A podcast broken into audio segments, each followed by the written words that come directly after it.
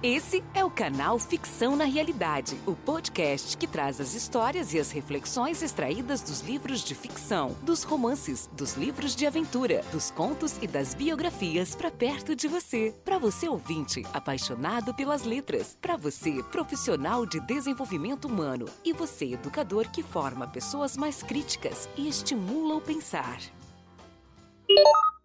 Olá, ouvintes! Eu sou Eurico da Conceição Palazzo, o idealizador da ficção na realidade e deste canal. E estamos dando sequência na primeira temporada, hoje com o quarto episódio da ficção na realidade. Nós vamos dar sequência então com a iniciativa de escolher um trecho e depois trazer esse trecho para a sua realidade. E hoje, o grifo que eu trago para vocês vem de um livro chamado Duna, de Frank Herbert, que é uma espécie de uma ficção científica misturado com uma distopia, onde tem uma disputa política né, entre diversos universos, entre diversos mundos. E num determinado momento aparece uma pessoa muito importante que é o Paul, que vai assumir o governo de um determinado continente. E a Reverenda Madre está conversando com ele e ponderando sobre as possibilidades de ele assumir esse governo. E aí então surge um trecho muito interessante sobre o qual a gente vai refletir hoje, que é o seguinte. Abro aspas então. O salgueiro se submete ao vento e prospera até o dia em que serão muitos salgueiros. E fecho aspas. Vamos à reflexão agora então. Não é fácil aguentar o vento. Seja grama, seja ramo, bambu ou seja palmeira, os golpes do ar, quando em fúria, tendem a ferir. Mas com muita força e determinação, no caso deles, legados naturais, se aguenta, se cresce. Para baixo vão raízes ao profundo. Para cima, flexibilidade rumo ao sol que te quero sempre mais. Terra molhada e um pouquinho de sombra, que minha pele não é de aço. E assim o salgueiro prosperou e aos quatro cantos habitou.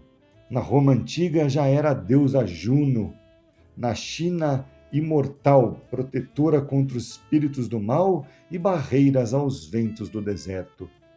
Para os judeus, sinônimo de festival, e no Japão, fantasma. Na Inglaterra, desenraiza a si própria e assombra viajantes. Múltiplo chorão que no apelido multiplica. E são muitos, ora também vime, sincero, ou salso, que dos frios pântanos aos jardins de coração nos agraciam com sua exótica e encantadora verdescença. Mas quem não chora não mama, como diz o ditado, e só o mais apto sobrevive.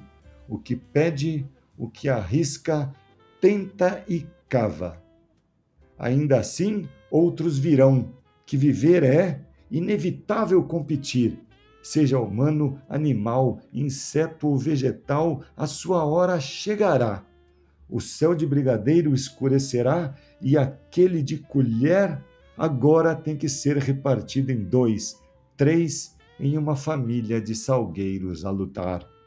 E aí está o ensinamento do trecho escolhido de Duna, esse poderosíssimo romance de Frank Herbert, que nos apresenta uma perversa distopia bem real, onde a luta pela água é embate pela vida, onde o deserto reina e a floresta sonha, que nem para ela sobra ou sombra.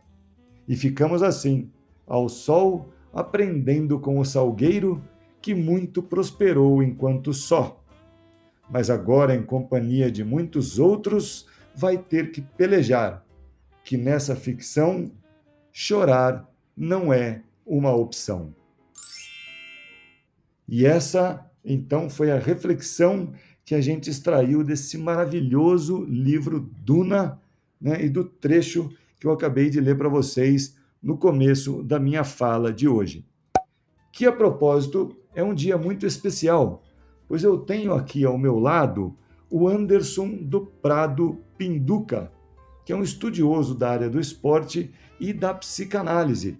E como o texto que a gente acabou de ler e o próprio grifo tem um pouco a ver com a questão da competição, né, do fato intrínseco da gente competir e um pouco da colaboração, eu acho que o Anderson pode contribuir muito com a gente para expandir um pouco ainda mais essa reflexão aí que eu acabei de fazer. Diz aí, Anderson, como é que tá? Tudo bem? Fala, Eurico, tudo bem? É um prazer enorme estar aqui dividindo com você esse magnífico texto, essa sua reflexão inaudita, cara. E aqui eu já estava viajando entre o meu inconsciente e consciente, pois o chorão ele me leva para uma infância, uma infância bem vivida, uma recordação, na verdade, de pessoas que eu amava, da infância do pé descalço, dos campinhos de terra e de grama que permeavam aí os bairros das cidades. E sobre competição, que interessante, isso é um dos instintos primitivos do homem, entre a necessidade de sobrevivência, entre a necessidade sexual e a necessidade de proteção, nós encontramos nesse texto uma necessidade primitiva que é a competição, quase que inevitável na vida de qualquer um ser humano principalmente frente a tudo isso que nós estamos vivendo nesse momento contemporâneo. É, é, é, bem interessante o que você trouxe aí, né, Anderson, no que diz respeito à infância e, e naqueles momentos que a gente brinca e também compete.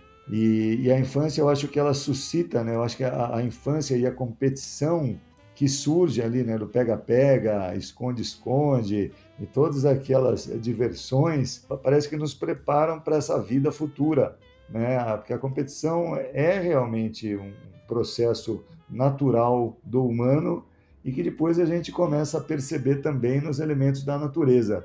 E aí a gente pode até fazer uma brincadeira, né? Porque quem perde acaba chorando, né? Quando a gente é, quando a gente é pequeno. E o chorão aí, de certa forma, representa esse riquíssimo período da nossa vida, né? O que, que você acha?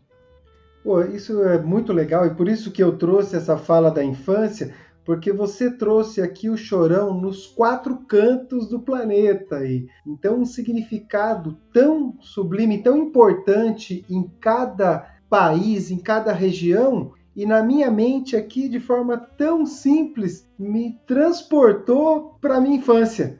Então o chorão ele está nos quatro cantos do planeta e no meu inconsciente, no meu consciente aqui. Que legal. Pô, muito bacana, muito bacana. Eu, eu gosto. Eu, eu, na verdade, acabei aprendendo um pouquinho sobre o Salgueiro na elaboração desse texto, né? Porque quando eu, eu, eu vi o grifo, né, o trecho ali do livro, eu falei, pô, olha só que interessante, né? O salgueiro se submete ao vento e prospera, até o dia que serão muitos salgueiros. Então é interessante, né? Você aproveita o seu momento de exclusividade, porque logo mais essa exclusividade simplesmente vai desaparecer, que é o que acontece inclusive no mercado de trabalho, é, na questão dos relacionamentos afetivos, a, na competição, quando você está numa empresa, né, por emprego, e, e, a vida é assim, a gente sempre navega em mar aberto, ou como costumam dizer aí, você tem o oceano azul à sua frente, somente por um período, porque depois o mundo te alcança. E inevitavelmente você vai ter que competir, seja pela sua manutenção em, algum, em alguma posição exitosa, em algum lugar de destaque, ou simplesmente pela sua própria sobrevivência. Né? Mas a competição, a vida, no meu ponto de vista, Anderson, ela não existe sem competição. Muito pelo contrário, inclusive, eu acho que a competição é uma, é uma, ela nos propulsa adiante, não é? É inevitável nós, no cenário que nós vivemos, mas eu arrisco a dizer que o momento que a competição existir, onde um adversário vai passar a jogar um com o outro e não um contra o outro, estaremos a um degrau a mais na evolução do ser humano. Quando eu perceber que o meu adversário não é o meu inimigo, eu certamente estarei transcendendo essa competição vivida hoje no mercado de trabalho, que é uma competição sangrenta. E para encerrar aqui a minha fala, eu gostaria de agradecer mais uma vez essa oportunidade e dizer que tudo passa. Sejam os momentos de luxúria, de alegria, de prazer, ou os momentos de tristeza, de solidão, de sofrimento. Na vida, tudo vai passar. Um forte abraço, Eurico, e até uma próxima oportunidade. Valeu! Poxa vida, que bacana, Anderson, que maravilhoso encerramento que você, que você conseguiu dar aí a esse, a esse quarto episódio do podcast da ficção na realidade, mas o primeiro episódio com uma verdadeira entrevista ao final da minha leitura aí e da minha reflexão. Então eu queria agradecer muito a participação aí do Anderson de Prado Pinduca, o nosso especialista estudioso da área do esporte e da psicanálise, que conseguiu trazer aí é, esse esse compêndio de novas informações aí, novas provocações para deixar você, leitor, mais preparado para o dia a dia que se segue.